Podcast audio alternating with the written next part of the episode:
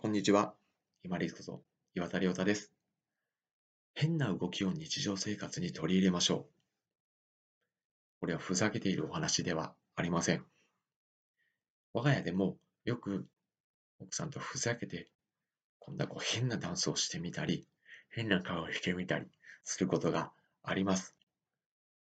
この変な動きであったり、変な顔をすることによって何のメリットがあるかそうなんです。特に面白いことがなくても、脳が、あれ、なんか面白いことあったってこう、勘違いしてくれるんですよね。日常生活生きてれば、何かすごく刺激的なこととか、面白いことっていうのが、ものすごくたくさんあるわけではありませんよね。けれども、そういう平々凡々で、淡々と粛々と流れていく毎日だからこそ、面白がるこういうふうな姿勢を持つのが結局自分の中に余裕を生む形になると思います。変な動きをすることによって、サンフランシスコ大学の研究チームが、その変な動きをしたとチームとそうじゃないチームっていうのを比べてみて、確か、とある本で読んだんですけど、何かやった時のテストが良くなったか、もしくはストレス度合いが下がったかという内容が書いてあったんですね。ごめんなさい。内容があやふやで。けれども、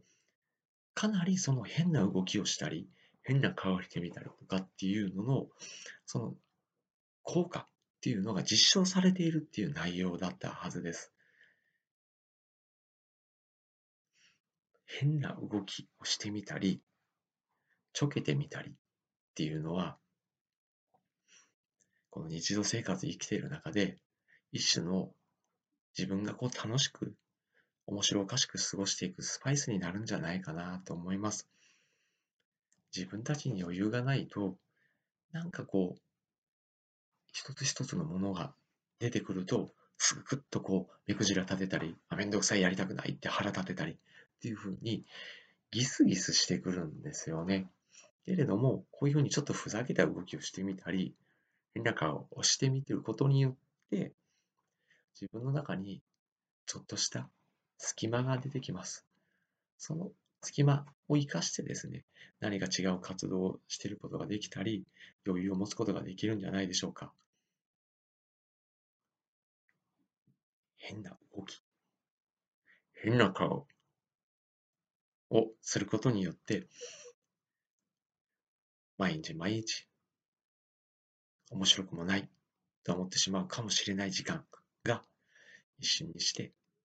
面白おかしくすることができますし、自分自身が何か起こってくるいろんなことを面白がる姿勢を生むことにもつながると思います。ぜひ、この変なダンスをしてみたり、変な顔をしてみるというのを試してみてください。そうすると自分の中にちょっと余裕が生まれたり、自分で自分をちょっと何やってんだこいつって笑ってあげてください。そうするとつまらないな、面白くないなと思ってる毎日がちょっと潤ったり、逆に自分に少し余裕が出てくると、他の人にの様子に気づいたり、何か自分が他の人に対してできないかなっていう余裕も生まれてくると思います。ぜひ、変なダンスしてみたり、変な顔をしてみたり、面白がっていきましょう。本日もご清聴いただきましてありがとうございました。皆様にとって一日良い日となりますように。これにて失礼いたします。